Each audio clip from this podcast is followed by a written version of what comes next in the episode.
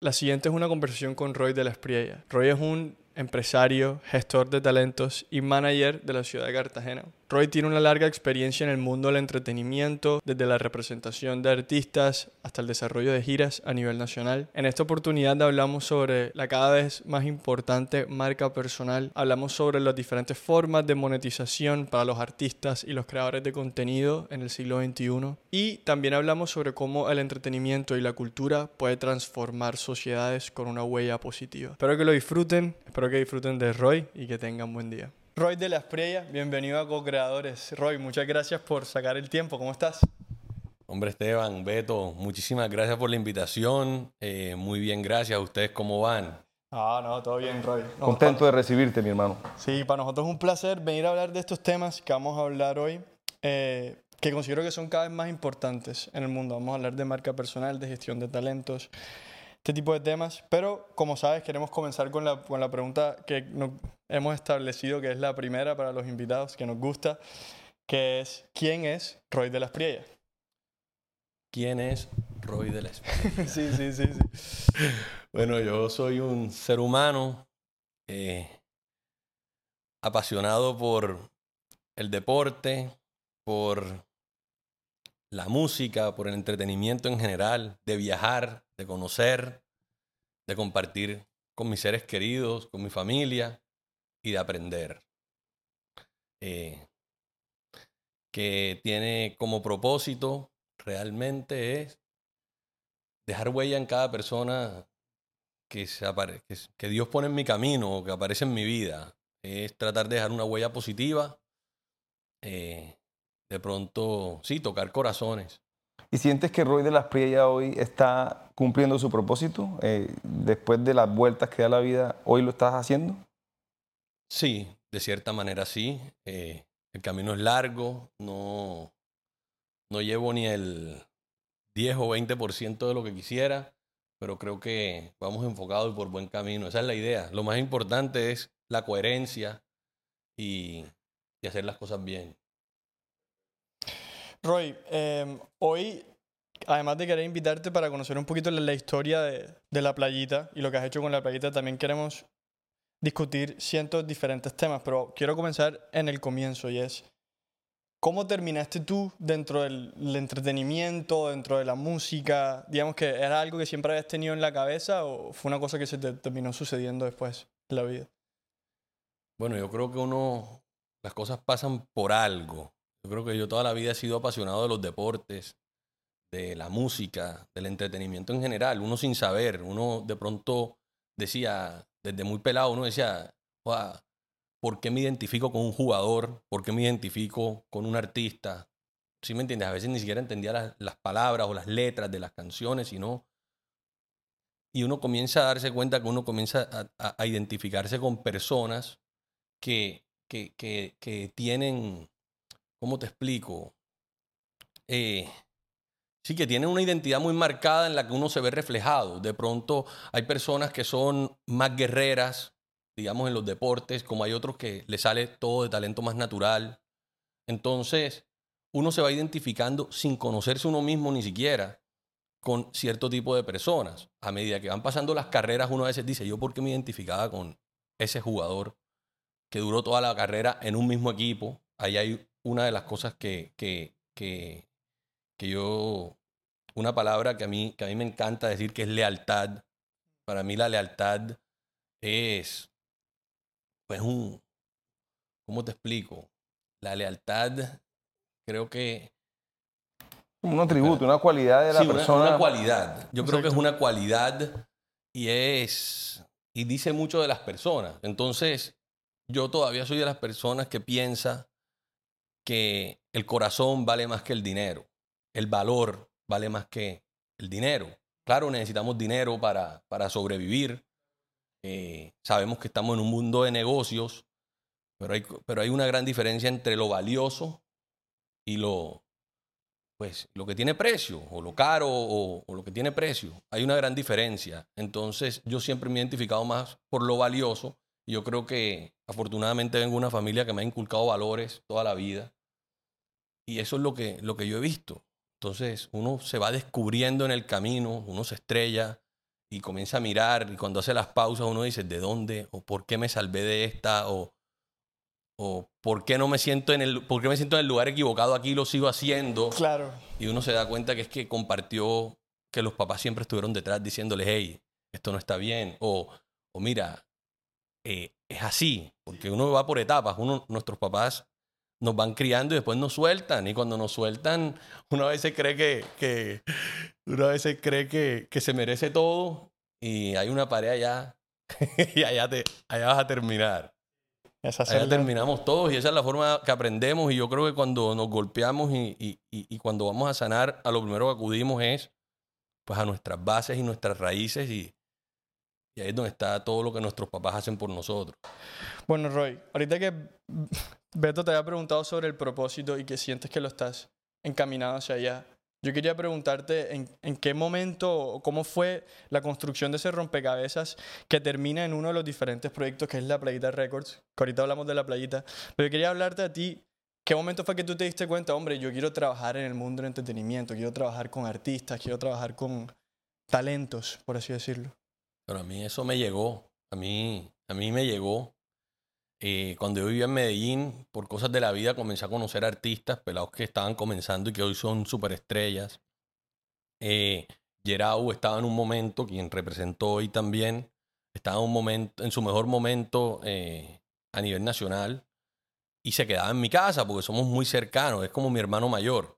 Entonces, siempre que iba, entonces la gente me veía, entonces varios amigos conocí a la universidad, íbamos a las discotecas, hasta que conocí una persona que fue mentor mío en ese momento, me volvió promotor de fiestas y, y bueno, me enseñó mucho. Ahí ese es mi primer, mi primer paso. Aparte de que yo acompañaba a Yerau a hacer gira de medios, otro amigo mío tocaba acordeón y con el que tocaba se pegaron en Medellín, entonces por cosas de la vida, no sé, me decía, ella acompáñame, íbamos a girar por los, por los pueblos ahí cerca. Entonces, son cosas que yo creo que eso siempre lo he llevado en la sangre, me ha gustado, eh, me ha llamado la atención, el entretenimiento siempre me ha encantado. Y yo siempre he sido de, de- de- de ver muchos referentes, tanto deportistas, artistas, no sé, a veces los veo como uno, como modelos a seguir y transmiten cosas muy bacanas. Entonces, no sé, o sea, llegué, digamos que por accidente, de ahí comencé a ver cómo llegaban los nuevos artistas y comencé a, interesarme por el manejo de artistas. Y bueno, después me devolví para Cartagena, tuve un programa de radio, tuve un programa de béisbol realmente con un amigo. Y después llegó Yerau a decirme, hey, trabajemos. o sea, yo quedé frío. Sincronicidad de la vida. Sí. exacto. Es más, yo quería seguir en el entretenimiento acá y yo decía, no, es que acá no hay mentalidad, Cartagena no tiene... Y, y me llegó. O sea, son cosas que, que llegan, que se van construyendo sin uno darse cuenta. Y desde entonces, bueno, ya son seis años y casi siete años trabajando con Gerau. Chévere. Bacano escuchar y ver cómo hay veces que las cosas uno no siempre tiene que tenerlas todas planeadas, sino que a veces surgen como por naturaleza de la vida. A mí una de las, de las cosas que más me gusta cuando tuve la oportunidad de, revisar como que los perfiles y las cosas que ponen dentro de la Playita Records es que me puse a pensar sobre la responsabilidad que tienen los artistas sobre el- con la sociedad. Y hay una frase que decía que una de las misiones o una de, la- de- de la- de las cosas que quiere ejecutar la empresa es inspirar y transformar vidas a través del arte, la cultura y el entretenimiento. ¿Cómo piensas tú que, o sea, más bien, eh, cómo sientes tú que, que los artistas deben manejar esa responsabilidad, por un lado?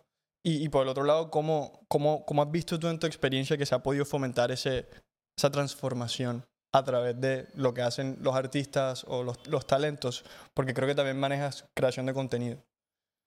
Bueno, eh, sí, manejo también creación de contenido, creadores de contenido. Eh, bueno, esa es la misión. Así como es mi misión de vida, hablamos, eh, yo lo transmito a, a, digamos que son de las cosas que yo priorizo o pongo, le doy prioridad a la hora que voy a representar a alguien.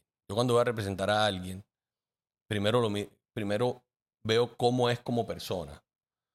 ¿Por qué? Los valores que tiene la persona. Exacto. Porque ellos le- se vuelven figuras públicas, modelos a seguir. le llegan a muchísima gente y cada palabra que ellos transmitan, cada acción que ellos hagan, va a tener un impacto, ya sea positivo o negativo en la sociedad, en especial en jóvenes, niños en jóvenes. Entonces, pues a mí no me gustaría el día de mañana que, que mis hijos me digan, papi, tú trabajaste con esa persona y, y mira lo que está haciendo, o mira lo que está transmitiendo. Y, y, pues a mí no me criaron de esa manera. Yo tengo que ser creyente y fan de las personas que yo represento. Si no lo soy, pues no soy la persona indicada para representar. Y, y, y una de las cosas o de las condiciones es que, que estemos alineados en la forma de pensar. Eh, en, sí, las cosas sencillas. Como los mensajes que quieren transmitir a través del arte o el contenido, lo que sea que están haciendo. Exacto, básicas. O sea, como a mí me criaron. O sea, a mí, yo, yo, yo quiero que, mi, que mis artistas transformen vidas. O sea, que lleguen a una persona que hagan a la gente feliz. Que, que la gente cuando los vea digan, hey, esta canción me cambió la vida. O este contenido que hiciste me inspiró a, a, a, a volverme un creador de contenido. ¿Sí me entiendes? Eh, eso es lo que yo quiero. Y, y, que la persona llegue feliz y transmitiendo cosas positivas. O sea, que construyan. Sí. Una, una cosita, Roy. Yo veo que en el mundo de hoy, pucha, que mano de reggaetones vulgares, sin valores, ¿no es cierto? Eh, de todo se ha visto y son los reyes y reyes de las ventas y el marketing a nivel de artistas y, de música. ¿Tú qué piensas o qué pasaría con tu visión de tu empresa de inspirar y, ayudar al talento y a la creación de artistas con un buen sentido y un propósito, digamos que de buenos valores y demás. Pero ¿qué pensarías si de pronto uno de esos artistas el día de mañana te dice, no, es que yo quiero vender y voy a empezar a hacer canciones vulgares y no me importa nada? Explícanos un poquito esa diferenciación de conceptos, o sea, ¿tú cómo lo manejarías? Bueno, yo, yo lo respeto. La verdad es que toda, toda la vida eh, ha existido eso. ¿Sí me entiendes? Eso es como, o sea, lo que pasa es que hoy lo tenemos todo más a la mano. Antes estaban los canales que, ¿sí me entiendes? Y cualquiera lo tenía en su TV cable, ya fueran que, que transmitieran cosas pesadas, que fueran canales pesados. Lo que pasa es que hoy lo tenemos a la mano. Entonces, ese mercado, hay gente especializada en ese mercado. Yo personalmente, la gente que yo conozco, pues no está en ese mercado. De pronto, si conociera gente, pudiera trabajar ahí. Yo no tengo nada en contra. Y al contrario, respeto lo que hacen muchas personas. Y creo que hoy al tenerlo en la mano depende mucho de los valores que inculcan en la casa, porque hay que tener es un sentido común de saber hasta dónde, porque soy consumidor.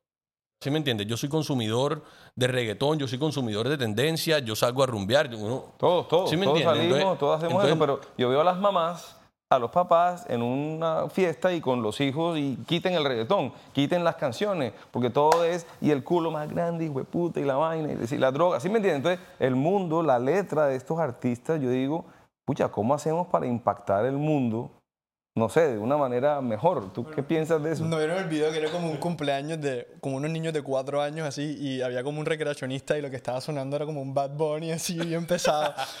Pero no sé, supongo que también hace parte, bueno, no sé, yo porque pienso un poquito más como en defensa del género y no tanto en defensa de los niños. Pero, no sé, adelante, Roy, ¿qué ibas a decir? No, o sea, eh, ¿qué te puedo decir? Cuando a ti te dicen que no hagas algo, siempre lo vas a hacer. Todos lo hemos hecho. Entonces, yo creo que entre más nos digan, yo lo que creo es que tiene, de- debemos enfocarnos más en enseñar a la gente y diferenciar lo que es un entretenimiento y hasta dónde llega, porque muchos son excelentes personas, ayudan muchísimo, solo que tienen un personaje que vende. Entonces, ahí es que enseñar a la gente a, a- a no excederse de las cosas y en- enseñar. Es que yo Pero si creo es lo que vende. Que lo que vende es esa partecita Exacto. que yo digo, no joda, va a tocar regularla. No sé. No, ¿qué- hombre. tú- no sé qué piensas de es eso. que- lo que pasa es que regular es muy difícil, es No. enseñar a la gente. Cuando tú enseñas a la gente, la gente sabe que está bien y que no está bien. O sea, yo soy de los que piensa que yo, yo soy mucho de una, de, de- de una, de una frase que me dio un mentor una vez, me dijo un mentor una vez, me dijo, es que lo bueno es bueno, así nadie lo haga. Y lo malo es malo, así cada vez lo acepten más y, la, y todo el mundo lo haga. Eso ya es cuestión de ética. ¿Sí me entiendes? Como, De como- preferencia, exacto, sí. Exacto. Entonces, regularlo, ¿tú cómo puedes regularle a la radio que no ponga? ¿Tú cómo puedes regularlo que, en tu celular? De pronto los niños a veces hay, pero cogen el celular de los papás y van a ver lo que quieran y en la calle lo van a escuchar. Es saber comportarse de que eso está ahí y hay que convivir con eso y saberlo manejar. No, como tú decías ahorita, como que yo estoy seguro que a todos, de alguna forma, cuando teníamos 7, 8, 9 años, nosotros sabíamos que a las 11, 12 de la noche pasaban los canales de contenido un poquito adulto, ¿sí me entiendes? Sea tanto música o lo que sea que sea. O sea, y yo siento que a nivel personal, como que me parece que estoy de acuerdo que esas cosas deberían existir, pero está más del- de, la parte de lo que tú dices de la educación, de la cultura, a los niños o a las personas jóvenes, de explicarles por qué no está bien o po- por qué no debería ser bueno ese tipo de contenidos a esa edad. Eh, pero sí, es como imposible. No, Ro- Roy dijo una cosa importante que lo quiero rescatar, que es cuando lo bueno es bueno, le puede ganar a todo.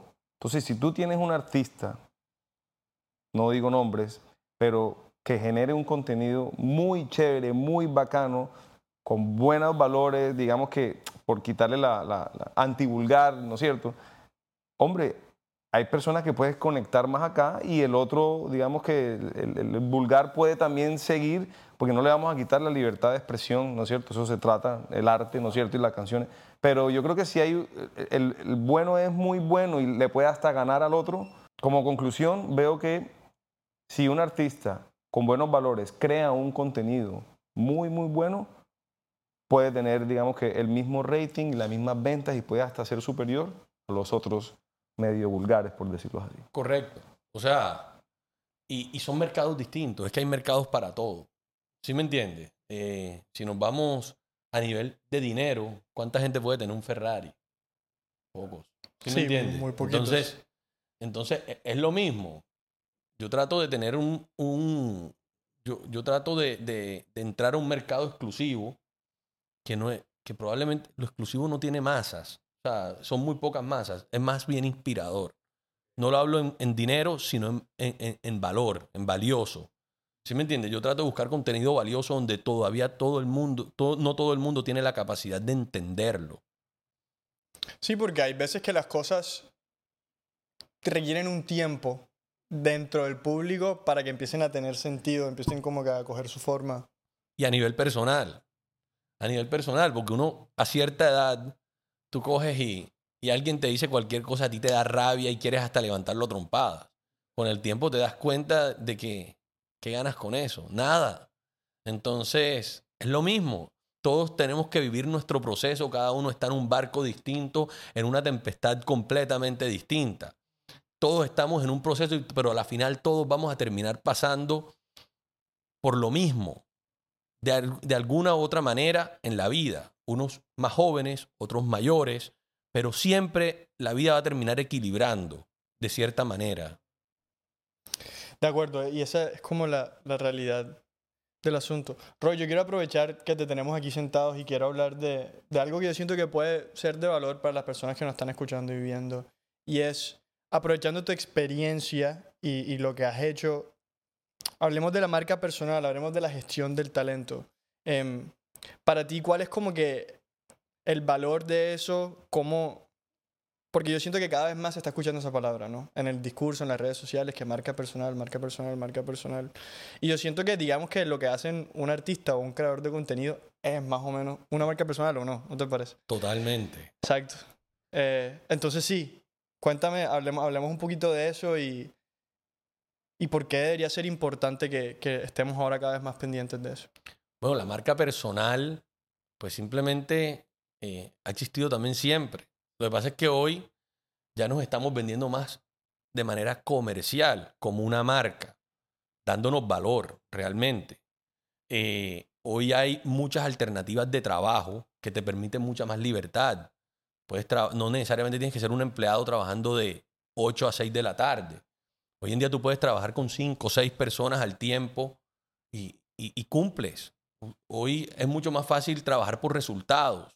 Obviamente hay trabajos que requieren el 8 a 6, pero, pero tú poder trabajar con varias personas es eso. O sea, la gente dice, mira, Beto, tú sabes hacer tal. O, mira, Esteban, eh, tú eres un crack haciendo entrevistas. ¿Sí me entiendes? Entonces, puedes hacerle entrevistas a, si son canales de televisión, a 10 canales. Puede ser como se trabajaba antes en, como trabajan los medios de comunicación, que tienen corresponsales.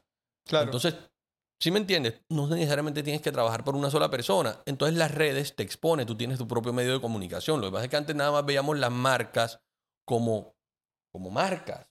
Ah, como algo allá afuera. como algo que, que- que tú Mm. publicitabas. Entonces ahora tú te puedes publicitar a ti Sí. mismo. Por el medio del Internet. O sea, en Por conclusión, lo que veo es que las redes y el Internet te hace que puedas hacer tu marca, ponerte en el mundo ahí gratis. Exactamente. Entonces, ¿qué es lo que tú buscas? ¿Cómo buscas la exposición? Es que te mercadeas, te vendes. Ya, antes lo único que tú veías propaganda era o lo que veías pegado por ahí, o lo que escuchabas en la radio, o lo que salía en la televisión. Antes muy poca gente estaba ahí. Hoy en día todos tenemos nuestros propios medios para expresarnos como queramos y manejarlo como queramos. Entonces, ahí comienza ya la marca personal es, bueno, y ahí sí uno tiene que ser cuidadoso. ¿Cómo quieres que te vean? Si lo usas más social, si lo usas más, eh, ¿sí me entiendes? Más, más personal, si lo usas más reservado, si lo usas abierto, si quieres crear un personaje. ¿Sí me entiendes? Ya, De acuerdo. Tú, haces lo que tú quieras. Entonces, yo creo que, que la marca personal ya viene en, en cuestión en cómo tú quieres que el mundo te vea y tienes la posibilidad de mostrarte. Eso a mí, eso es lo más, eso es lo que, como que ese es el poder que yo siento que está detrás de la idea, que es que hoy en día todo el mundo tiene la oportunidad o la habilidad de encontrar lo que tú dices, qué es bueno haciendo, cuáles son sus intereses y buscar una forma de ponerlo allá afuera o creando un servicio o un producto o ni siquiera. Hoy en día tú puedes crear marca personal haciendo todo, haciendo chistes, haciendo recetas, haciendo... Monetizar. Esa, esa línea de vainas. para monetizar. Exacto.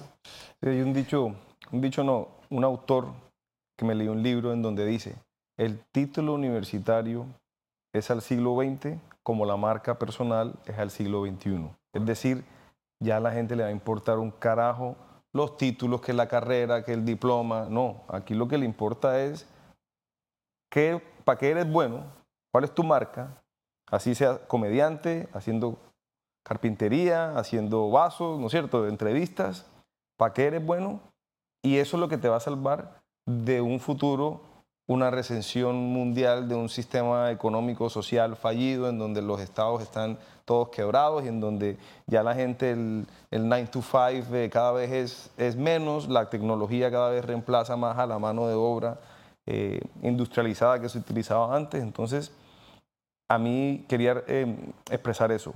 El título universitario es el siglo XX como la marca personal es al siglo XXI. Completamente de acuerdo. Y hoy en día, pues, obviamente uno, yo creo que ya la gente manda las hojas de vidas por protocolo, porque es que hoy en día ya tú ves en redes, tú ves para la gente para que es buena, y si me entiendes, de pronto un perfil de LinkedIn, eh, porque, pero, pero, pero es así. O sea, Es mucho más, siento yo, que es como.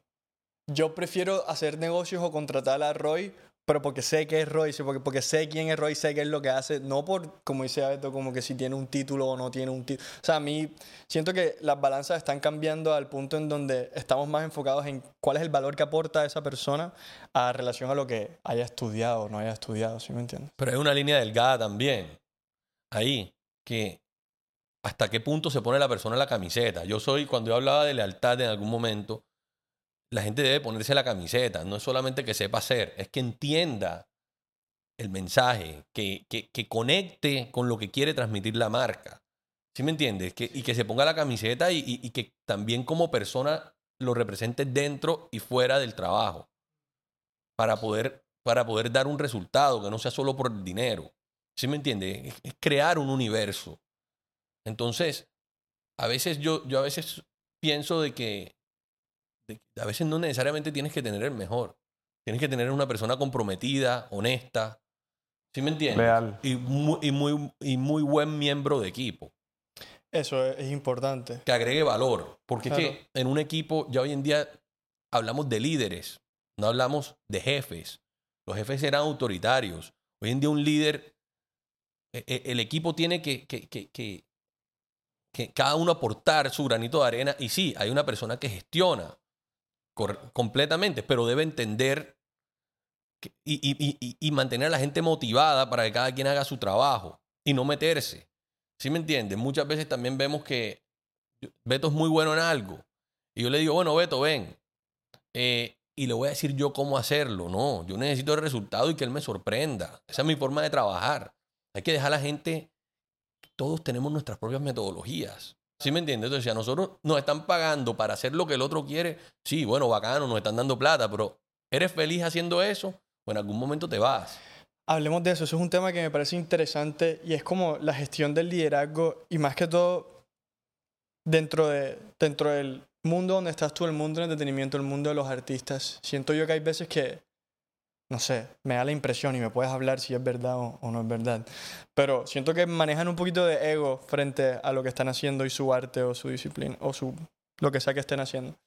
¿Cómo, ¿Cómo has manejado tú desde una posición de liderazgo tener esas conversaciones difíciles cuando hay momentos de tensión con otras personas o con cuando se trata de artistas, ¿no? ¿Qué, no sé, ¿qué piensas tú de eso? Yo no hablo con artistas, yo hablo con personas. Es la diferencia. Sí, lo, que de pronto queríamos recalcar era que esa persona, que el, artista es muy común que se le suba a eso voy. Es que, es que le voy a responder. Yo no hablo con artistas, con artistas, sino con personas. ¿Sí me entiendes? Entonces, hay una gran diferencia. Cuando una persona es una persona famosa, o enseguida, mira, ahí está, tal. ¿Sí me entiende? Pero es un ser humano igual que nosotros. Entonces yo lo trato como un ser humano. Yo le pregunto, hey, ¿qué necesitas? ¿Qué hace falta? Pues que el ego, el ego es muy interesante.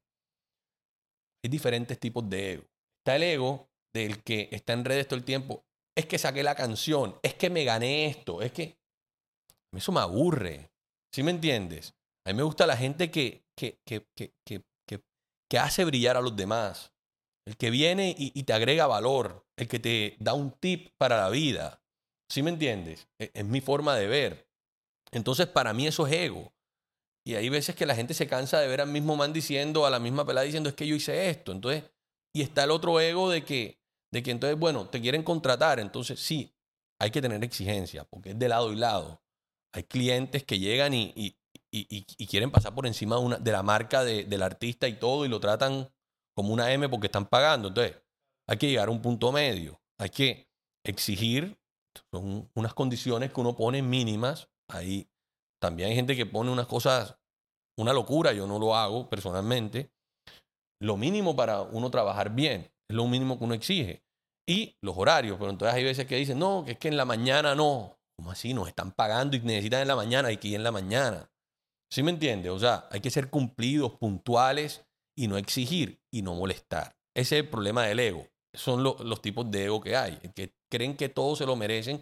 Y claro, cuando una persona famosa sale, le, regalan todo. Claro. Y, ¿Sí me entiendes? Y están acostumbrados a siempre ser como la, la centro de atención. la luz, la vaina siempre encima de ellos. Por eso te decía que como que, bueno, supongo que en tu respuesta está que es, a ti te gusta es trabajar con humanos, no con artistas, ¿sí me entiendes? el artista es su puesto de trabajo. Exacto. ¿Sí me entiendes? Entonces yo, yo, yo cuando represento, yo, o sea, yo, yo los represento y lo primero que hago es construir de adentro hacia afuera.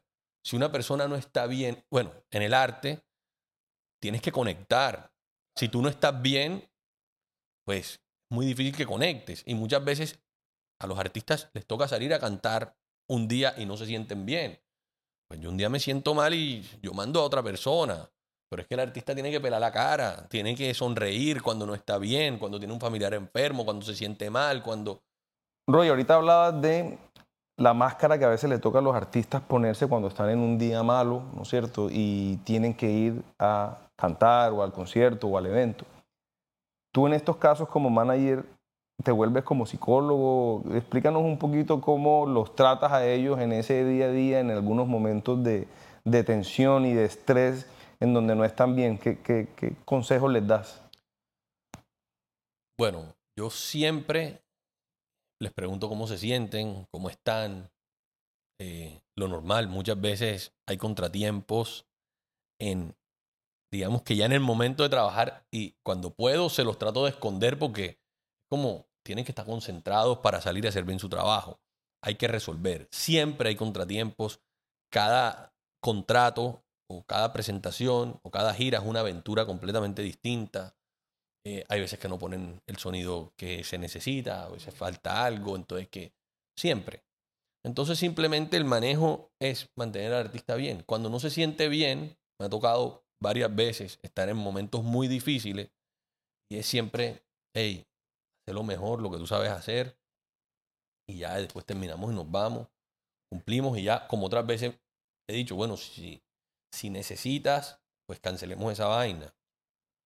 Hay, hay motivos de fuerza mayor, pero con un contrato firmado tienes, tienes que, que respaldarlo con fundamento. Sí, O sea, el no- contrato se firma que si hay algo de ah, fuerza mayor se puede cancelar. Sin Sí, eso se, sí, sí, sí. se o sea, puede- sí hay cosas, pero, pero, pero, eh, entonces, pero el- los motivos de fuerza mayor tienen que ser algo realmente de fuerza mayor. sí, sí, demostrable. No una, negli- no una negligencia, no es que me dejó No un vuelo pelea- porque lo compré el mismo día. No una pelea O sea, con el novio, la novia. Epa, epa. ya. Esa debe ser clásica, pero sí. Entonces, imagínate ya. No, sí, claro, la parte emocional, porque es que una persona puede caer en una depresión eh, tusa, como lo quieran llamar, y no, y no cumplir, ¿no? Sí. Entonces, eh, sí, toca estar pendiente de que estén bien. Lo más importante es que estén bien. Eh, yo con todos hablo todos los días, casi todos los días. Eh, y más que todo somos, somos amigos. O sea, yo necesito, eh, es una relación como de hermano. ¿Sí me entiendes? Hermano, hermana. O sea, te- tenemos que estar muy conectados porque hay veces que hay- momentos incómodos donde a veces simplemente una mirada de ojos y uno sabe sí o no. ¿Sí me entiendes? Que no lo podemos hacer en el momento porque entonces, entonces es llegar a ese punto. O sea, tiene que haber mucha confianza, mucha transparencia y somos un equipo, ¿sí me entiendes? Entonces, Cuando, cuando pasan estos momentos donde hay un error o hay una embarrada, ¿cómo, cómo tratas de manejarlo tú desde, desde un punto de vista del, del manejo, de la, de la gestión de- del talento con los artistas? Bueno, o con bueno, los personajes, pues. embarradas así pesadas no nos ha tocado, afortunadamente, pero uno nunca debe buscar el culpable. Simplemente es un día malo de cualquiera, nadie la quiere embarrar.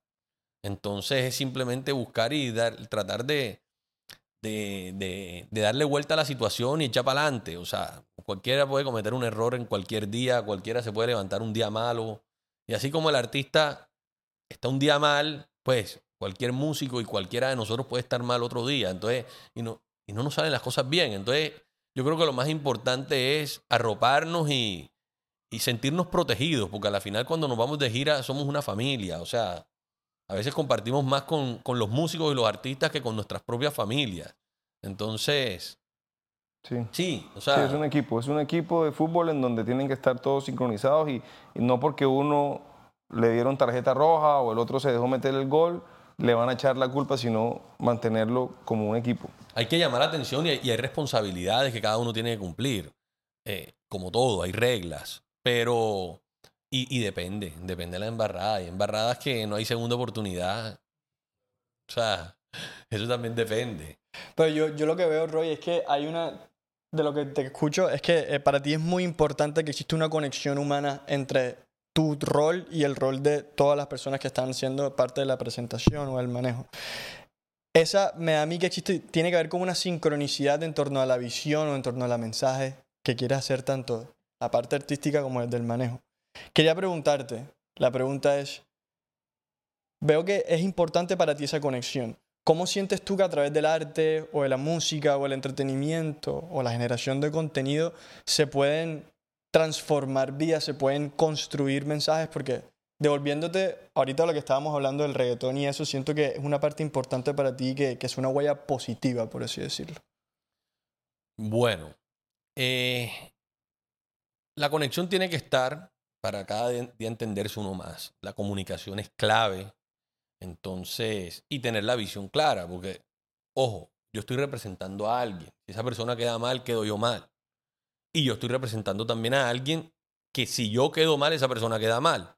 Entonces, lo primero que tenemos que tener claro es que ninguno va, va a dañar la imagen del otro, o por lo menos eso quiere.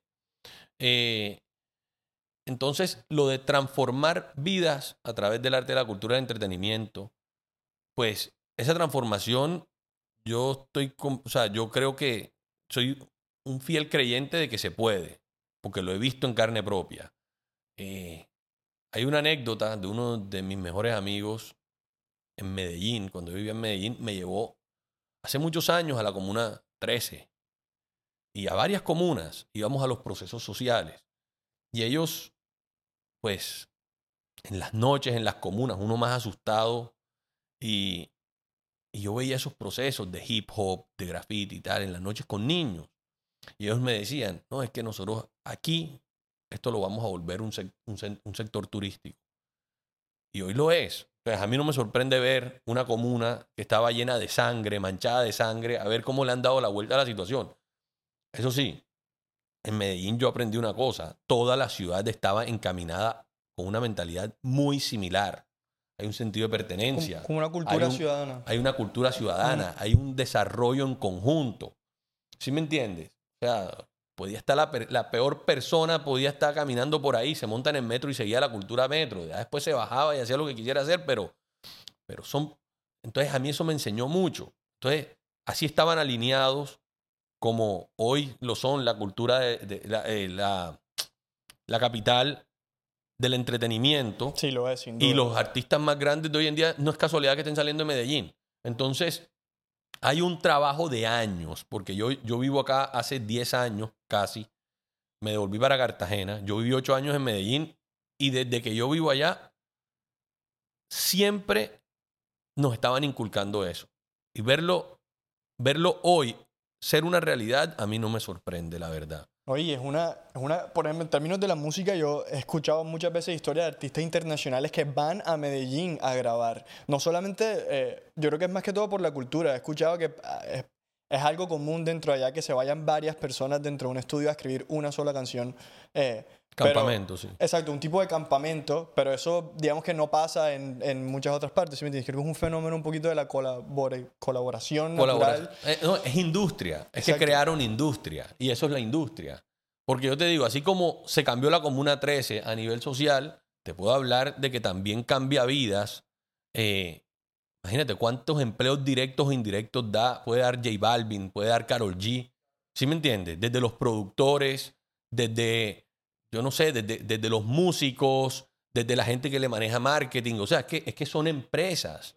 Es que ya son empresas que generan empleos directos e indirectos, una cantidad. Cuando hacen un concierto, ¿cuánto personal se necesita? No solamente para el artista, sino para, para seguridad. Operación. Tanto para el artista como para el sitio. O sea, toda la parte, toda la parte operativa. Eh, o sea, es que muchísima gente genera dinero con un personaje. Es que esto va mucho más allá de un artista, es una marca. Es una marca. Es una marca, es una empresa.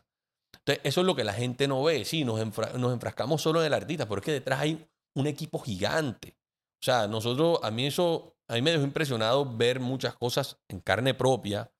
Por ejemplo, cuando hicimos la, nosotros hicimos un trabajo con Gerau, con Carlos Vives, y nos invitó a la gira en Estados Unidos y Ecuador. Bueno, cuando llegamos a Estados Unidos, en Miami, yo veía Éramos solamente en el hotel. Solamente en el hotel éramos mínimo 40 personas. Entonces ahí es donde uno dice, es la responsabilidad que tiene el artista. Por eso está donde está. Pues que él sabe cuánta gente también depende de él. ¿Sí me entiendes? Y, así todos los artistas, es una responsabilidad muy grande. Ellos son, o sea, ellos si ellos mañana dicen no quiero cantar más, ¿tú sabes cuántos empleos en, en la inmediatez se pierden? Claro. Sí, es que es un equipo gigante todo lo que está detrás de una persona como Y eso que éramos solamente los que estábamos en tarima, o sea, lo que... Imagínate tú el resto de gente, o sea, ahí no estaba ni siquiera la parte de management, no estaba, o sea, hay, hay, y, y los, o sea, son cientos de personas que te movilizan a un concierto y que ganan en un concierto. Sí, son una responsabilidad grande, es un movimiento grande y, y lo que tú dices, son en verdad empresas que pueden transformar vidas de muchas, muchas formas. Yo quería preguntarte ahorita... son, industrias, son industrias. Es industria, es que ya se convierte en una industria. Eso, ahorita que estabas hablando de Medellín, de la Comuna 13, esos, esos como que campamentos, yo no sé cómo se llaman esos, como esas eh, cosas sociales, eh, ¿eran públicas o eran privadas? O sea, como que viene... No, eran de ellos. Eh, mi amigo en ese momento trabajaba con...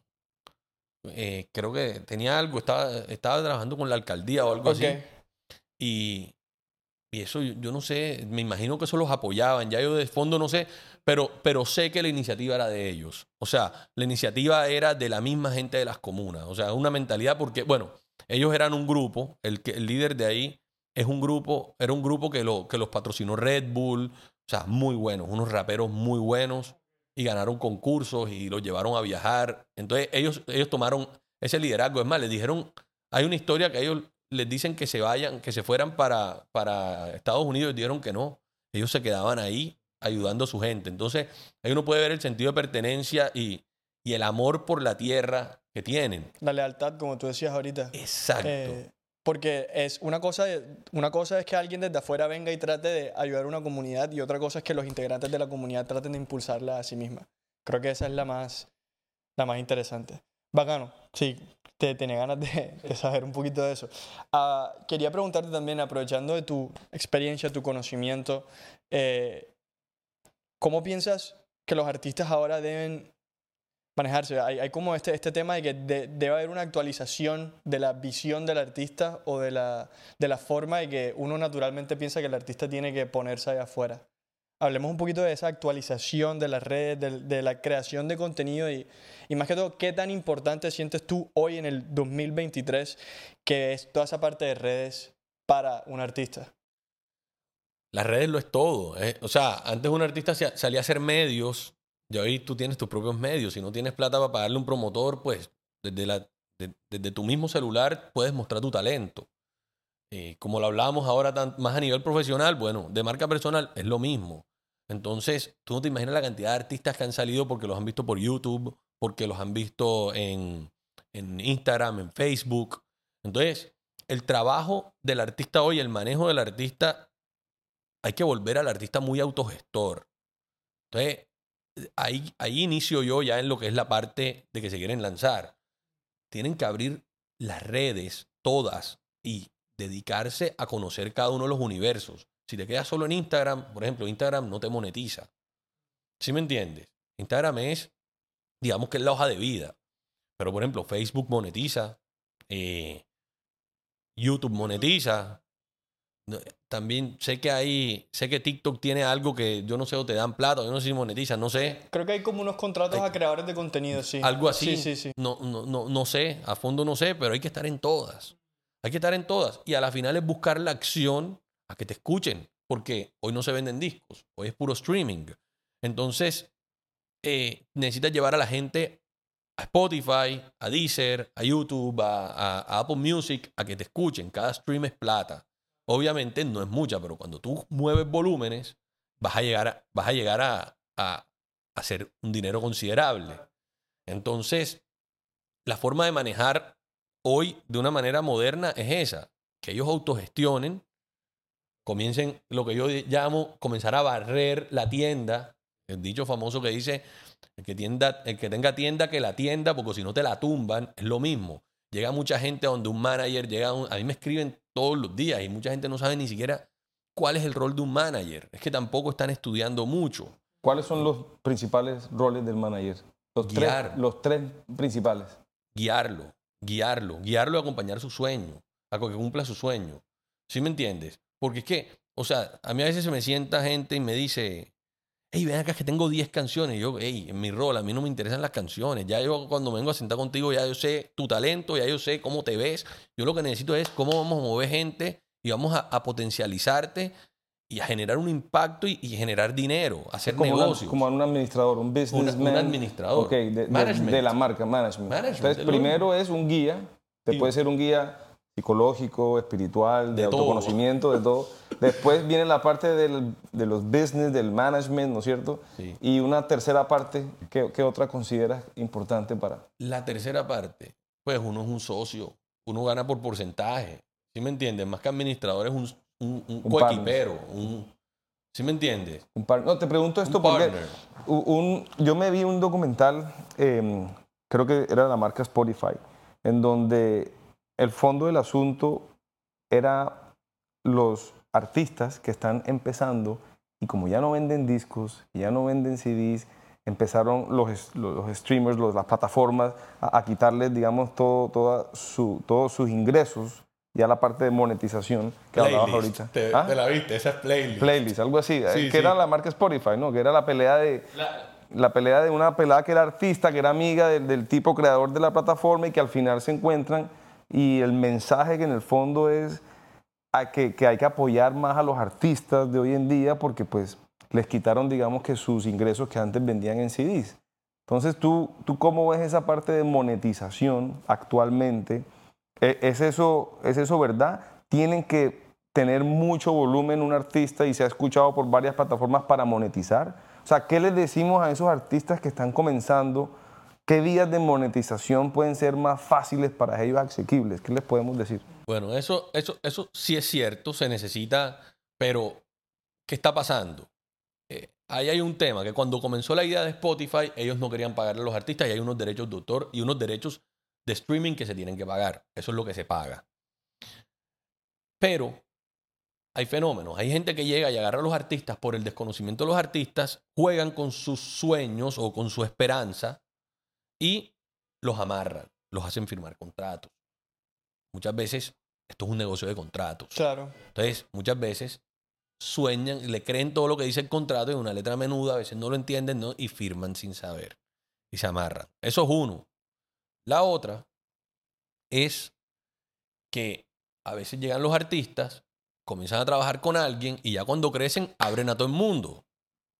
También pasa, es que hay malos en, ambos, en, en- en ambas partes. ¿Sí me entiendes? O sea, yo te he dedicado tiempo, pues es que es lo que uno dice, ¿cómo mido yo mi trabajo? Es que mi trabajo es de construcción diaria, es que yo no te puedo decir, hey, es que hoy te trabajé cinco horas y, y que tú, tú de pronto de la nada, tú no estás vendiendo, no estás vendiendo y comienzas a vender poquito y de pronto comienzas a vender mucho.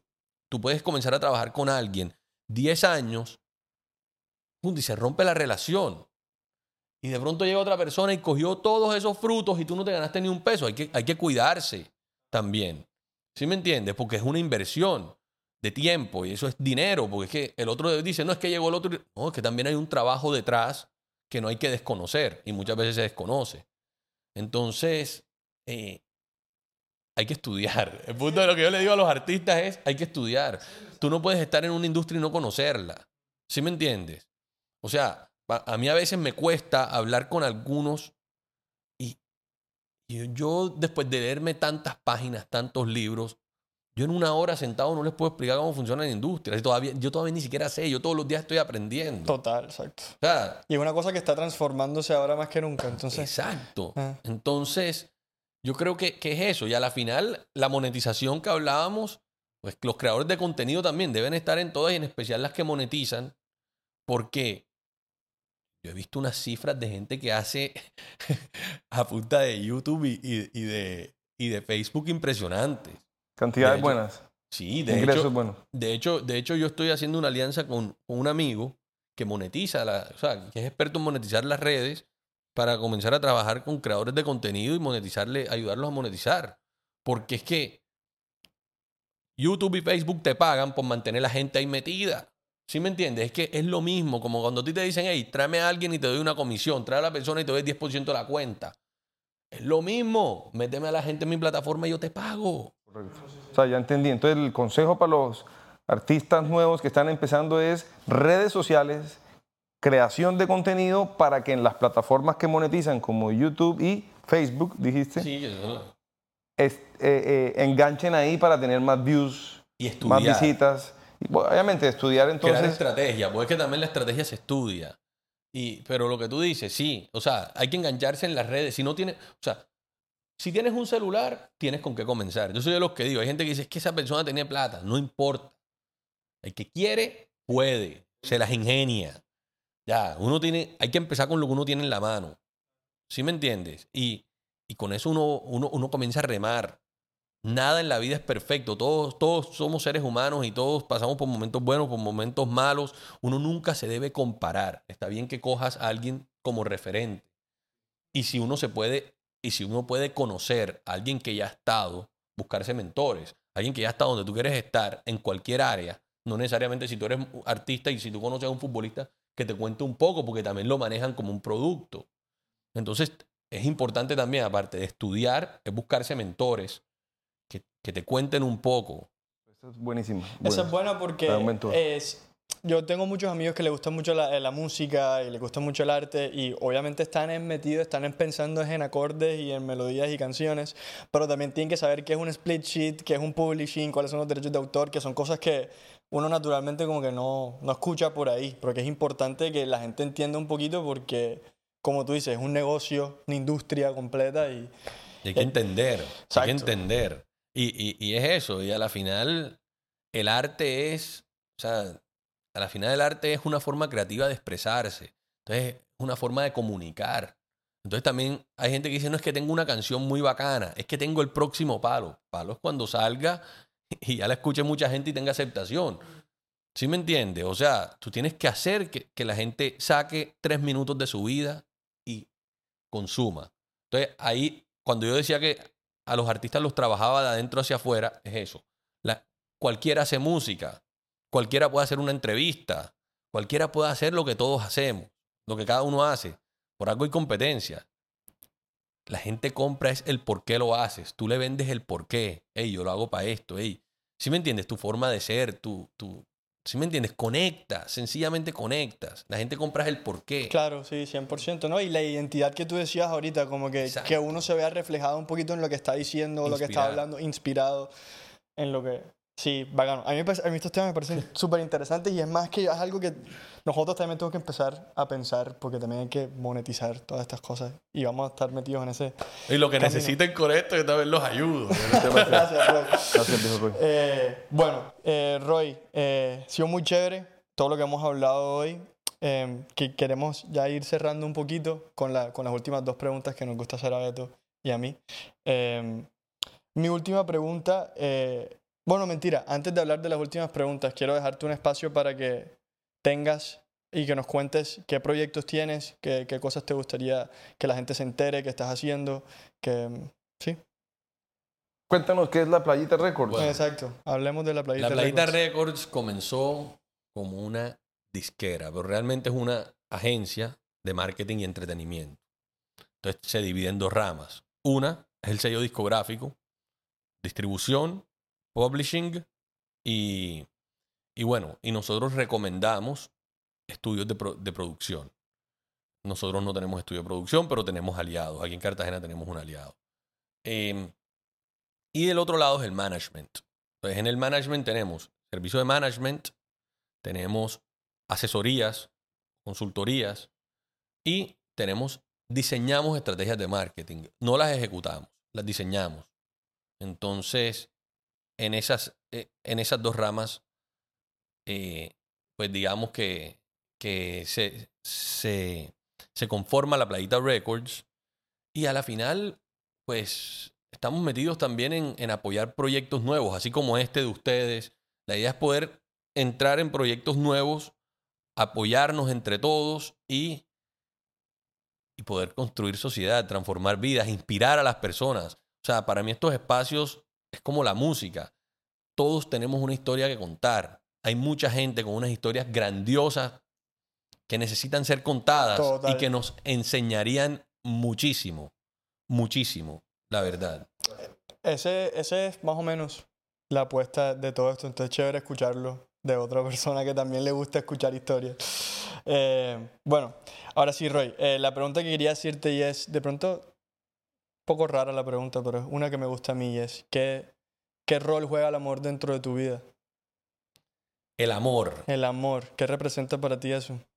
El amor es todo. Para mí, eh, uno, pues el amor hacia la familia, hacia el trabajo. Eh, yo creo que el amor es lo más puro que hay. Uno, pues yo ahora mismo estoy soltero, pero sí espero poder encontrar una buena mujer y, construir una familia, conformar un hogar. Yo creo que el amor es la base de todo, es la base de todo. Eh, si tú todo lo que hagas en tu vida lo haces con amor, si cada vez que le vas a agregar valor a alguien lo haces con amor, si cada vez que vas a dar un consejo lo haces con amor, si cada vez que vas a hacer un favor lo haces con amor, yo creo que la vida te devuelve con amor. Entonces, yo creo que, que el amor es la base de todo. O sea, yo creo que, que el amor nos hace, o sea, nos, nos hace eh, llegar hasta donde uno menos se imagina. ¿Sí me entiendes? Es el poder más grande de Es el poder más grande para mí.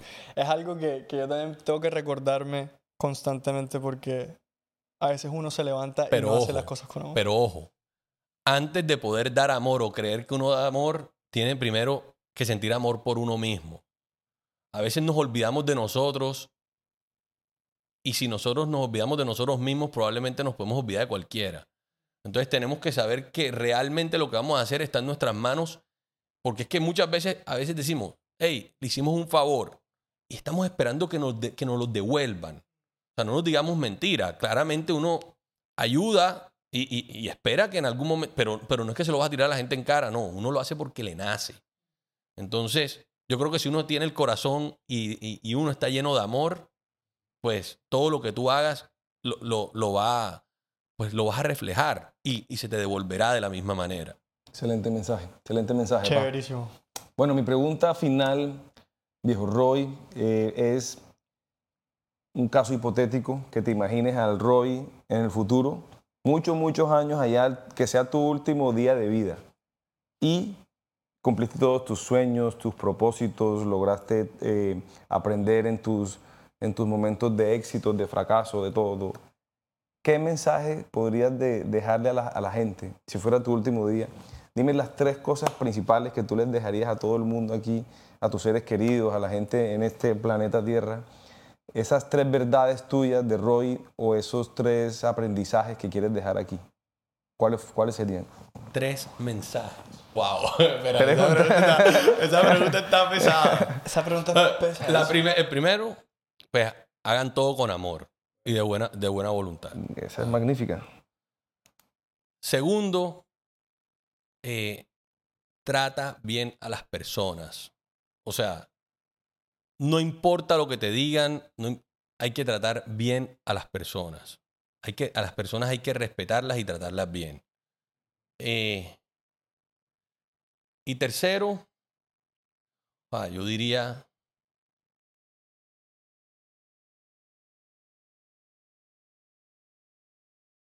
que sería la primera. Disfrutarse lo más que uno pueda a su familia, compartir con su familia y con sus seres queridos. Es, yo creo que eso es a lo que yo más tiempo le dedico.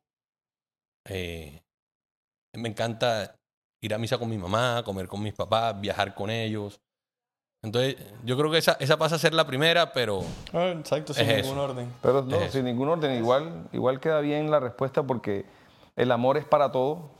Los grandes maestros de la vida vinieron a enseñarnos, hey, hagan todo con amor, que fue lo primero que tú dijiste. Segundo, trata bien a las personas, el respeto, la comunicación, la confianza. Y tercero, la familia. Realmente, de pronto, tú te sientes que tu gran propósito es, primero me hablabas de construir una familia, de casarte, tener hijos, tus papás. Entonces, ese, no creas, uno a veces cree que uno tiene que venir al mundo a salvar a una comunidad. No, de pronto el propósito, solo con uno o dos o tres personas cercanas de tu familia, tienes un mundo de aprendizajes y son tu espejo para aprender de uno mismo y, y- y llegar a lo que todos deseamos, que es el éxito y la felicidad. Claro, eh, y, y el, y el éxito, pues a la final depende, porque eso acabas de decir algo. Yo creo que el éxito es cuando no necesitas y no te falta nada. ¿Sí me entiendes? No, es, no, no necesariamente tiene que ser abundancia. O sea, el éxito yo creo que, que nos los están vendiendo muy erradamente, pero eso es otro tema que, puede, se, que se No, puede... pero fíjate que está interesante porque lo asocian mucho con abundancia, pero fíjate que hay personas que tienen intereses distintos. Hay personas que no tienen intereses de tener los grandes patrimonios o los yates y las supercasas, sino viendo una vida tranquila, como tú dices, sin que le falte nada eh, y sin querer más nada. No, y ojalá uno lo pudiera tener, pero que no, pero no, que no sea una prior- prioridad, porque ojalá yo, yo, yo sí quisiera tener abundancia, o sea, que, que me encantaría tener demasiado dinero y uno también trabaja también para poderlo tener y vivir bien, pero, pero eso debe pasar a un segundo plano.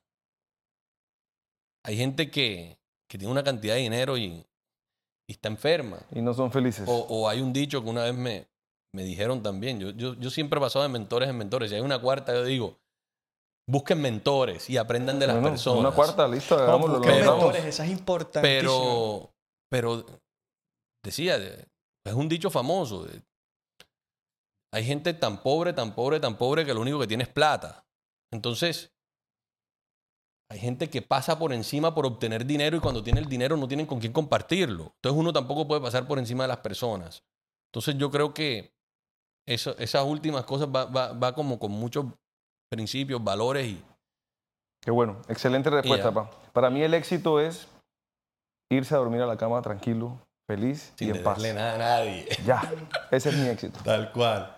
Gracias, Leo Roy. Sí, muchas gracias Roy, muchas gracias por el tiempo, por venir acá. Beto Esteban, no, no, gracias a ustedes por este espacio. En verdad, en Cartagena necesitábamos algo así. Y se los digo y se los repito, cuenten conmigo porque, bueno, les podemos traer, tam- también los puedo ayudar a traer personas Claro que que tienen sí. historias muy interesantes que contar. Y estoy seguro que esto será un proyecto lleno de muchísimas bendiciones y de muchísimos aprendizajes para todos. Gracias. Eh, Muchas gracias felicitaciones. Roy. Vale, pues. ¡Oh, ¡Qué buena! Espero que hayan disfrutado de este episodio de Co-Creadores con Roy de la Espriella. Si quieren apoyar este podcast y otros contenidos similares, los invitamos a que sigan nuestras plataformas sociales en Instagram y Spotify y que se suscriban a nuestro canal de YouTube. Que tengan buen día.